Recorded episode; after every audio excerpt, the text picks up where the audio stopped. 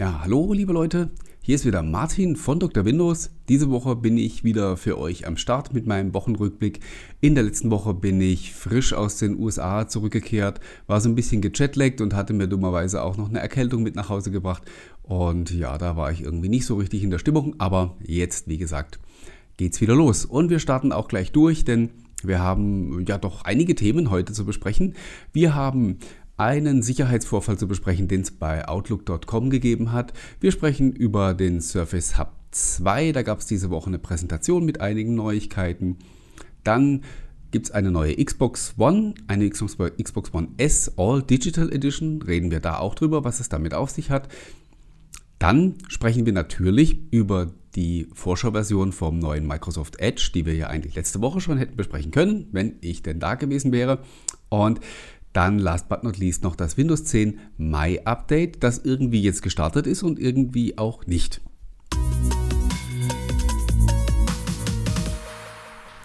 Ja, ganze Menge los, wie gesagt. Dann gehen wir auch direkt los und zwar gab es Anfang der Woche oder zum letzten Wochenende hin eine Mitteilung von, von Outlook.com an verschiedene Nutzer, dass das Konto eines Support-Mitarbeiters offensichtlich gehackt worden ist und dass die Hacker Zugang zu bestimmten Profilinformationen hatten und zu Betreffzeilen von E-Mails. Und in der ersten Mitteilung hieß es, äh, ja, natürlich schlimm, aber nicht ganz so schlimm, weil es wurden keine E-Mails gelesen und so weiter.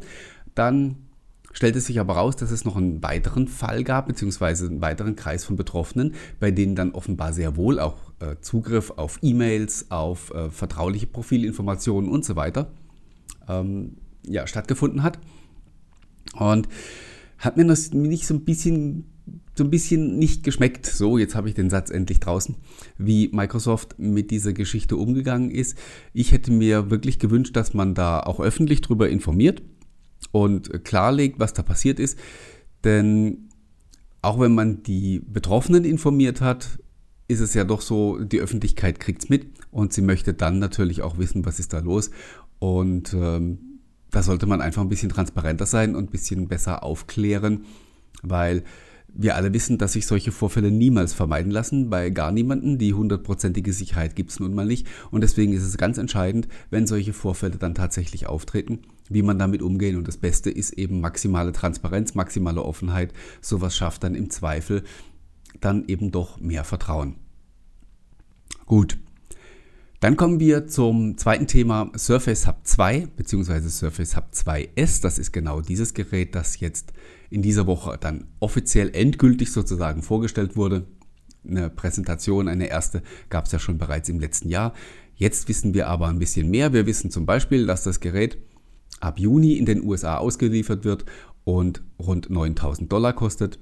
Deutsche Kunden können ab dem 1. Mai zu ihrem Surface-Partner gehen und sich dort ihren Surface Hub 2S reservieren. Was der deutsche Preis dann genau sein wird, wissen wir noch nicht, aber die 9000 Dollar, denke ich, sind ein Anhaltspunkt, um zu äh, verstehen, wie das dann in Deutschland auch aussehen wird. Und die Auslieferung äh, wird dann auch irgendwann im Laufe des Jahres eben äh, hierzulande starten. Wird natürlich dann auch davon abhängen, wie viele Geräte sind verfügbar, wie ist die Nachfrage in den USA und in den anderen Märkten.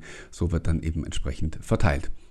Es wurden noch zwei neue Geräte vorgestellt, die wir noch nicht kannten, nämlich eine große Version des Surface Hub 2 mit 85 Zoll, also ähnliche Ausmaße wieder wie die erste Generation, die aber äh, erst im Jahr 2020 erscheinen wird.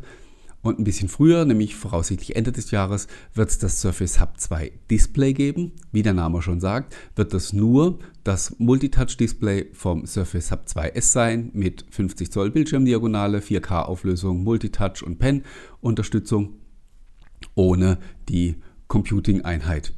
Die ist besonders interessant beim Surface Hub 2, weil sie modular aufgebaut ist. Wir wissen, Surface Hub 2S wird in diesem Jahr zwar an den Start gehen, hat aber im Prinzip noch das alte Betriebssystem, also vom, vom, von der ersten Generation im Bauch.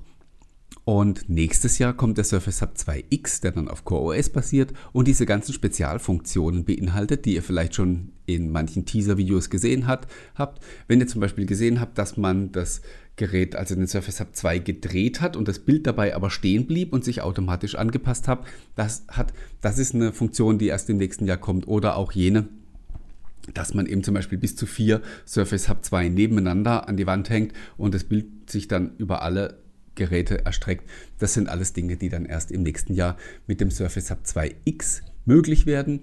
Und Kunden, die sich aber jetzt schon den Surface Hub 2S gekauft haben oder dieses Jahr kaufen, die können nächstes Jahr aufrüsten, indem sie einfach die, die CPU-Einheit äh, gegen eine neue austauschen. Wie das dann genau laufen wird, wie dieses Upgrade abläuft und was es vor allen Dingen kostet, darüber hat sich Microsoft aber leider diese Woche noch nicht ausgelassen. Es gab dann auch noch ein Gerücht, nämlich jenes, dass Microsoft an In-Ear-Kopfhörern arbeitet, die Surface Buds dann vielleicht heißen könnten. Auch das ist natürlich im Moment nur ein Fantasiename. Und auch wenn ihr irgendwo Bilder gesehen habt, das sind nur ähm, Fantasiegebilde eines Designers, das ist kein Leak von irgendwelchen, von irgendwelchen Produkten. Wie gesagt, gerüchteweise arbeitet Microsoft an sowas. Es wäre natürlich nur eine logische Fortführung, nachdem wir ja schon die Surface Headphones haben. Aber auch da müssen wir einfach abwarten und schauen, selbst wenn tatsächlich daran gearbeitet wird, auch das wissen wir aus der Vergangenheit, muss es nicht zwangsläufig heißen, dass daraus dann tatsächlich auch ein Produkt wird, das wir uns am Ende kaufen können.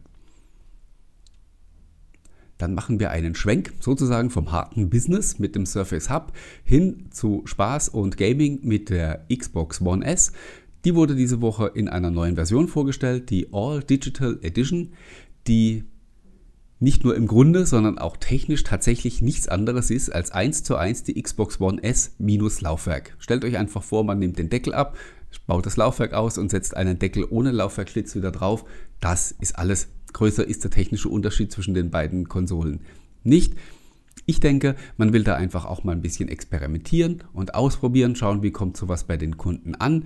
Und ja, so ein bisschen glaube ich, man will uns auch einfach schon so ein bisschen dran gewöhnen dass äh, künftige Konsolen eben kein Laufwerk mehr haben werden. Diskussionen gab es um den Preis, das kann ich einerseits verstehen. Die UVP ist 229 Euro und liegt damit über dem, was eine Xbox One S mit Laufwerk heute kostet. Das ist natürlich völliger Quatsch. Aber die UVP liegt 50 Euro unterhalb derer für die Xbox One S mit Laufwerk. Und damit könnt ihr euch schon ausmalen, wo der Straßenpreis landen wird letztendlich von dieser All Digital Edition. der wird sich sehr bald irgendwo um die 150, 160 Euro einpendeln und dann passt das eigentlich auch vom Preisgefüge her wieder perfekt rein. Wenn ihr mehr noch dazu hören wollt, empfehle ich euch, die Aufzeichnung vom OneCast anzuschauen. Der Marian und ich haben diese Woche sehr ausführlich über diese Xbox One S All Digital Edition und auch über den Game Pass Ultimate gesprochen und darüber, was uns das so über die zukünftige Strategie von Microsoft erzählt. Also schaut gerne rein. Dann kommen wir zum vorletzten Thema schon, nämlich zur Vorschauversion von Microsoft Edge, die für viele wahrscheinlich nicht mehr ganz so neu war, nachdem sie äh, Anfang letzter Woche vorgestellt wurde. Nämlich es gab ja schon eine geleakte Version vorher, die meisten äh, werden wahrscheinlich die schon ausprobiert haben. Nichtsdestotrotz bin ich echt sehr überrascht gewesen und natürlich auch erfreut, über das positive Feedback. Ihr wisst vielleicht, ich hatte mal einen Artikel geschrieben, in dem ich ja Microsoft davor gewarnt habe, zu früh mit dieser Vorschauversion an den Start zu gehen und dass ich gesagt habe, hey, lasst das Ding lieber reifen, wartet, bis es wirklich so einen finalen Stand hat, mit dem man wirklich die Leute dann auch beeindrucken kann und haut das raus. Jetzt hat man das doch nicht gemacht, vielleicht unter dem Druck der Leaks, ich weiß es nicht, hat man doch eine ja doch sehr frühe Vorschauversion an den Start geschickt, die noch nicht mal vernünftig synchronisieren kann, nur Lesezeichen funktionieren im Moment. Aber nichtsdestotrotz, die Leute sind begeistert. Ich habe wirklich ganz selten in den letzten Jahren erlebt, dass ein neues Microsoft-Produkt derart positiv aufgenommen wurde. Man muss natürlich da aufpassen, wir sind da immer so ein bisschen auch in der Fanblase und wenn wir da jetzt von vielen Leuten hören, die sagen, hey, endlich brauche ich kein Chrome mehr, äh, ich habe den Edge schon, den neuen als Standardbrowser genommen und so weiter. Das sind alles Dinge, die man nicht überbewerten darf wir haben da so ein bisschen auch eine verzerrte Wahrnehmung, das muss man, muss man immer da ganz, äh, ganz klar im Kopf behalten. Aber es scheint tatsächlich so, dass Microsoft da auf dem richtigen Weg ist und ich bin sehr gespannt, wie sich das in den kommenden Monaten noch weiterentwickeln wird, wenn dann auch mal eine echte Beta-Version da ist und dann auch die ganzen Features drin sind. Dann bin ich mal gespannt, ob man vielleicht auch tatsächlich das schon ein bisschen messen kann, ob dann vielleicht so das ein oder andere Prozentpünktchen Marktanteil sich schon von Chrome hin zum neuen Edge bewegt oder woher auch immer. Spannende Geschichte und äh, ja, schauen wir mal, wie es da weitergeht. Ich darf noch eine kleine Geschichte dazu erzählen. Ich habe selbst auch einen Bug gemeldet ähm, im neuen Edge und zwar gab es bei mir so ein bisschen Probleme mit der Favoritensynchronisation. Da bin ich sehr empfindlich, weil das ist, das hat mich beim alten Edge schon sehr geärgert. Der hat mir dann ein paar Mal nämlich die Favoriten mehr oder weniger kaputt synchronisiert. Deswegen habe ich das dann auch gleich äh, gemeldet und äh, zu meinem Erstaunen hat innerhalb von einer Stunde sich ein Entwickler dann bei mir gemeldet und wir haben seitdem intensiven E-Mail-Kontakt und er hat auch schon einige Diagnose-Files von mir angefordert und so. Also die sind da offenbar wirklich hinterher, habe ich so in der Form selten erlebt. Und man hat da tatsächlich auch das Gefühl, die, ja, die wollen da was richtig machen. Und von mir aus dürfen sie das gern. Letzter Punkt für heute ist das Windows 10 Mai Update wo wir diese Woche gesehen haben, dass Microsoft wirklich ganz anders rangeht als bei den letzten beiden Feature-Updates, wo ja wirklich voll auf die Tube gedrückt wurde und äh, die, die Updates wurden auf die Straße geschickt und volle Kraft voraus. Und man hat gefeiert, wie schnell dass die äh, Updates sich verbreiten und wie schnell dass der Rollout funktioniert. Und ja, dann ist man beide Male krachend vor die Wand gefahren. Und jetzt hat man das Thema aber wirklich komplett auf links gedreht. Im Prinzip wurde das My-Update diese Woche veröffentlicht. Man hat die fertigen ISO-Dateien bereitgestellt, nur für die Entwickler auf MSDN, aber es sind nun mal die fertigen Installationsmedien. Man hat das SDK bereitgestellt, mit dem Entwickler ihre Apps jetzt entsprechend an die neue Version anpassen können, auch wenn da nicht allzu viel passiert ist. Und man hat auch die Hardware-Zertifizierung gestartet, sprich Hersteller können Treiber jetzt auch für das, für das My-Update zertifizieren lassen. Man hat eigentlich alles gemacht, was man so tut, wenn man ein Update veröffentlicht. Mit einer Ausnahme, man rollt es noch nicht an die User aus. Also man will dem Ganzen wirklich Zeit geben zu reifen und äh, nimmt sich jetzt noch mal einen ganzen Monat Zeit, Fehler zu finden, in Ruhe zu testen und dann voraussichtlich Ende Mai dann tatsächlich mit dem öffentlichen Rollout zu beginnen.